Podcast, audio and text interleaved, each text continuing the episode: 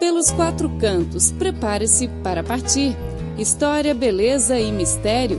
Vamos compartilhar as aventuras de viagem.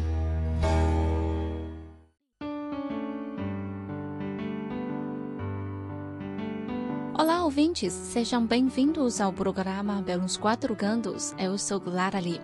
Hoje vamos viajar para a província de Anhui, onde se encontram paisagens pitorescas e uma cultura original dada de milhares de anos. Desde os anos 20 do século passado, um número cada dia mais crescente de chineses visita antigas vilas no sul da província de Anhui. O motivo é simples: todos querem conhecer antigas aldeias da região. Porém, do século XVI a século XX, quando a China encontrava-se nas últimas duas dinastias Ming e Qing, passavam nas antigas rodas de Huizhou mais comerciantes, letrados e funcionários da corte. Eles saíram da terra natal já aos 12 ou 13 anos, a fim de conquistarem um melhor futuro. Mesmo sob difíceis circunstâncias, eles conquistaram bons resultados. A partir dos meados do século XIX, os comerciantes de Huizhou foram mais destacados no sul da China. Com riquezas obtidas em outras terras, eles voltaram à terra natal e construíram suas residências por entre montanhas e rios, formando assim muitas aldeias, das quais as antigas aldeias Xidi e Hongcun da cidade de Huizhou são as mais representativas. Na China de hoje, em que o cenário metálico de arranha-céus e construções extravagantes avança impetuosamente, é praticamente um milagre. A razão está na localização remota da região. Sorte dos visitantes que ainda podem se embrenhar em vielas apertadas e hospedar-se em casarões antigos para observar a vida do interior. Na China antiga, famílias do mesmo sobrenome construíam suas casas próximas, formando aldeias. A aldeia Xidi é da linhagem descendente do sobrenome Hu. Segundo registros, a aldeia foi criada há mais de 900 anos, com a chegada de seus primeiros ancestrais. Dois rios atravessam a aldeia. As casas estão interligadas, com paredes brancas e telhados negros. Os muros mais altos que a casa estão destinados a proteger e separar as casas no caso de incêndio, além de prevenir assaltos e proteger dos fortes ventos. Os muros também são chamados como muros de cabeça de cavalo por ser mais altos. Pavimentos de placas de pedras cinzentas não são largos. Aos dois lados, as janelas das residências são pequenas pois os ricos não queriam relevar suas riquezas. Mais ou menos semelhantes apenas da fisionomia externa das residências, não se percebe qual é a mais rica. Quando abre a porta e entra no pátio, um pátio luminoso com casas aos quatro lados. Dois cômodos dos quatro lados, águas escorrem para o pátio, significando a concentração de riquezas da família. A moradia do lado do fundo conta, em geral, com três quartos. O central serve como salão com decorações bem elegantes, os dois laterais como dormitórios. Tem ainda residências sobradinhos, pois com um grande número de familiares, eles viram-se obrigados a explorar mais espaços. Entre as residências, algumas ainda têm pátios grandes com jardins, tanques e bonsais. O pavimento é feito de seixos coloridos em desenhos bem projetados, dando assim um toque poético a eles residências antigas. As três esculturas de Huizhou, esculturas de tijolos, de pedra e de madeira, são mais famosas.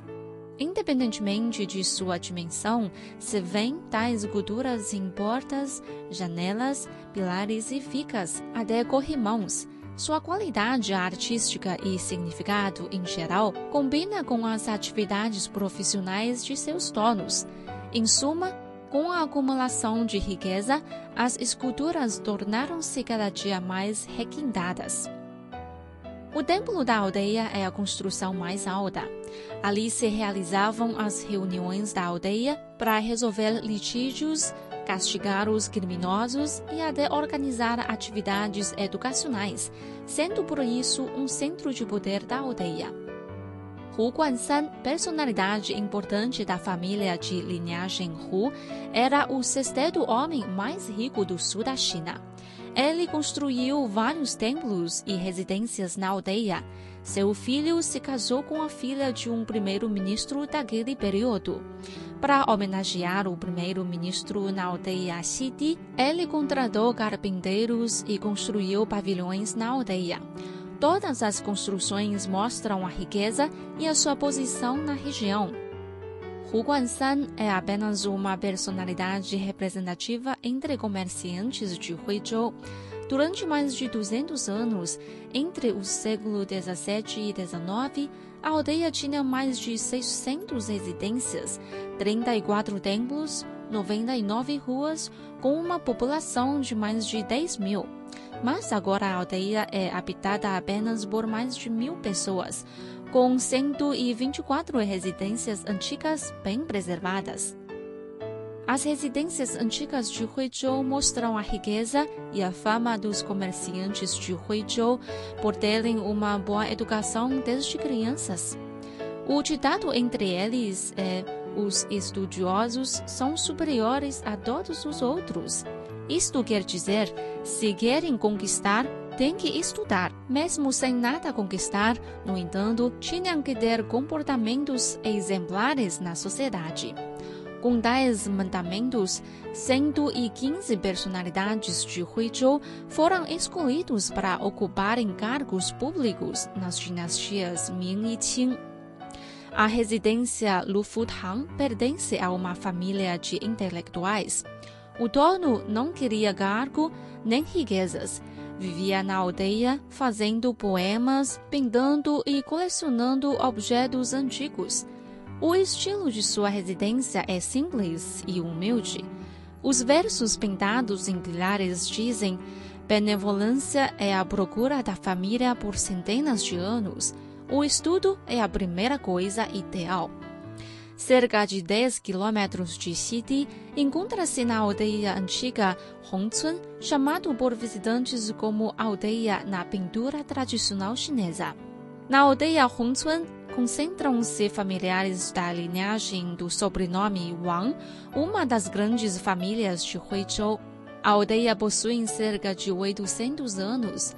Vendo de cima para baixo, ou a partir do ponto de vista de um pássaro, a aldeia se parece com um búfalo debruçado. A montanha é considerada como cabeça do búfalo, as árvores como as chifres, as residências como o corpo e as pontes como os pés. As águas que correm e passam por Hongcun são atraentes como se fossem intestinos do búfalo e formam um grande tanque de forma de lua meia no centro da aldeia e daí correm para o lago ao sul da aldeia, conhecido como Barrica do Búfalo. A aldeia de Hongcun conta agora com mais de 100 antigas residências, templos e pavilhões, das quais a maioria foi construída entre séculos 14 e 19. A mansão Chengzhi, construída em 1855, é a maior entre todas as residências, propriedade de um empresário ligado ao ramo do sal. A mansão é dividida por nove pátios, sustentado por 136 pilares ligadas por mais de 60 portas e mais de 60 janelas, além de um local para pesca. Esculturas de madeiras são mais preciosas, feitas por mais de 20 carpinteiros durante quatro anos, investindo mais de 3 mil gramas de ouro. As antigas aldeias de Xidi e Hongcun foram inscritas na lista dos patrimônios culturais mundiais da Unesco em 2000. Na realidade, em Anhui, além das vilas antigas, a montanha Huangshan é também um ponto imperdível. Para contemplar as montanhas, normalmente precisamos levantar a cabeça. Mas nas montanhas Huangshan, precisamos muitas vezes baixar a cabeça. No cume de uma delas, pode-se contemplar outros a seu redor. Os picos das montanhas Huangshan não estão distantes um do outro, parecendo uma floresta de montes. Na área do Parque das Montanhas Huangshan, com 154 quilômetros quadrados, há 77 picos com mais de mil metros de altura. O Sol espalha os tons de fogo sobre o mar de nuvens. Dependendo de onde se olha e para onde se olha, o mar recebe um nome diferente, de acordo com a direção nos pontos cardeais. Cada um tem suas características. Quando está no pico brilhante e olha para o mar do sudoeste, por exemplo, e cercam um cume de forma de tartaruga, que parece nadar entre as nuvens. As possibilidades são incontáveis. É de se compreender por que os artistas passavam anos morando em Huangshan. Para quem só tem alguns dias, um dos jogos mais interessantes é adivinhar o nome das pedras mais curiosas. Uma delas chama-se Imortal Indicando o Caminho. Diz a lenda que um homem em sofrimento foi a Huangshan para buscar o conselho dos imortais. Após se perder e caminhar por dias, encontrou um velho que o salvou. Então o homem suspeitou que pudesse tratar-se de um imortal. Para verificar, pediu-lhe: indique-me o caminho. O velho negou, era uma pessoa comum que havia buscado a reclusão após perder a família. O homem triste implorou, abaixando a testa até o chão, e quando levantou a cabeça, o velho tinha se transformado numa pedra semelhante a um dedo apontando o céu. Uma voz disse: Trabalhe duro e você será mais feliz que o imortal. O homem seguiu o conselho e viveu uma vida de alegria e sucesso. Além das rochas peculiares, outra especialidade reside nos pinheiros que cobrem as montanhas. No entanto, os pinheiros das montanhas Huangshan são diferentes e são famosos por crescer nas rochas e ter forma originais. Os pinheiros das montanhas Huangshan crescem a mais de 800 metros de altura. Como uma das características, eles estão enraizados nas fendas dos granitos e muitos além não têm contato com a terra. Outra característica é que as rochas mostram suas posturas diversificadas. Os pinheiros mais altos têm dezenas de metros de altura e os baixos uns 10 ou 20 centímetros. Como valor de sua estética, os chineses consideram que as árvores antigas com um tronco curvado são bonitas, o que acontece exatamente com os pinheiros das montanhas Huangshan, porque os pinheiros podem crescer nos granitos duros.